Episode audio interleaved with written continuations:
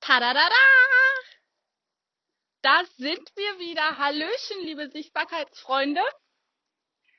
Heute mit drei Tipps, wie du sichtbar werden kannst, ohne dich vor die Kamera stellen zu müssen. Also, kennst du das? Du würdest gern sichtbarer werden, von deinen Kunden gefunden werden, mehr Umsatz machen und so weiter. Aber du hast einen heiden Respekt, sowohl davor im Fernsehen gesehen zu werden, beziehungsweise auf YouTube oder Vimeo oder oder, als auch äh, du hast einen heiden Respekt davor, dass deine Freunde, Bekannten dich sehen, dass du vielleicht nicht so souverän wirkst, wie du gern wirken würdest.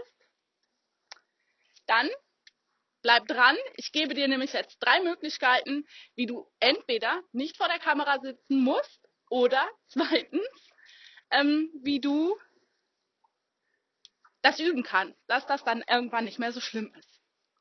Also, fangen wir mit erstens an. Natürlich, erstens. Man fängt irgendwie immer mit erstens an, ne? So. Also, erstens, du nutzt nur eine Präsentation, sei es eine äh, PowerPoint-Präsentation oder Mac-Präsentation, das ist egal. Sonne ist ja hell, deswegen. Und dann filmst du mit einem Screencast Saver wie Screencast-O-Matic oder so deinen Screen ab und erzählst deine Sachen dazu. Da muss man dann darauf achten, dass man schön, schön Ton hat, aber dann hat man das erste Video, was man hochladen kann. Das ist dann ein Informationsvideo.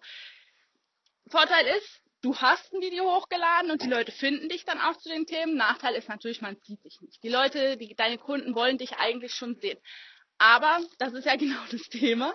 Das ist das, wovor du echt einen heiden Respekt hast. Noch. Noch. Aber es wird kommen. Es wird auch besser werden. Und zweitens ist die Möglichkeit, dass du jemand anderen fragst, ob der das für dich macht, wenn es dir nur um die Inhalte geht. Also wenn du keine Personal Brand haben möchtest. Oder du arbeitest mit einem Podcast. Dann lässt du den Film einfach komplett weg, machst nur den Ton. Podcasten kommt auch immer mehr. Das wird immer, immer, immer besser und häufiger gesucht. Gerade auch jetzt, wo die Technik im Auto sich ändert und dieses iTunes oder i also dieses Podcast, die Podcast-App bei den neuen Autos direkt installiert ist. Kommt immer mehr. So. Und jetzt, irgendwann möchtest du ja dahin kommen, dass du irgendwann möchtest mein Pferd, mein Pferd da. Der genießt sein Leben und frisst ein bisschen. Das Einzige, was er wieder gemacht hat, ist hier vorne, das sieht schlimmer aus, als es ist. Da hat er sich wieder sein Bein angeschlagen und ich habe ihm da Kohle drauf getan. Aber er findet es super. Und diese komische Decke für Leute, die sich nicht so mit Pferden auskennen, das ist keine Decke zum Warmhalten, weil es ist warm genug. Das ist nur eine Decke, dass die Mücken nicht so an den rankommen direkt. Aber es geht weiter. So. Drittens, sichtbar werden. Also so kann man das natürlich auch machen. Ne? Man filmt einfach irgendwas und spricht dann so aus dem Off. Das geht auch.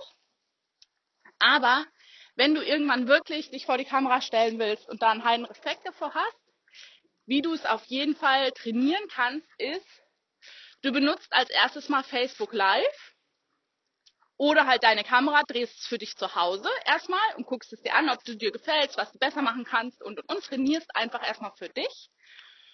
Zweite Stufe wäre dann, dass du Facebook Lives drehst, weil da kannst du erstmal auf nur ich stellen. Also, dass nur du das Facebook Live siehst.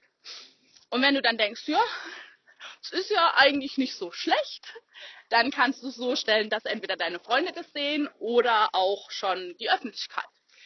Genau, und das sind meine drei Tipps, wie du deine Sichtbarkeit steigern kannst.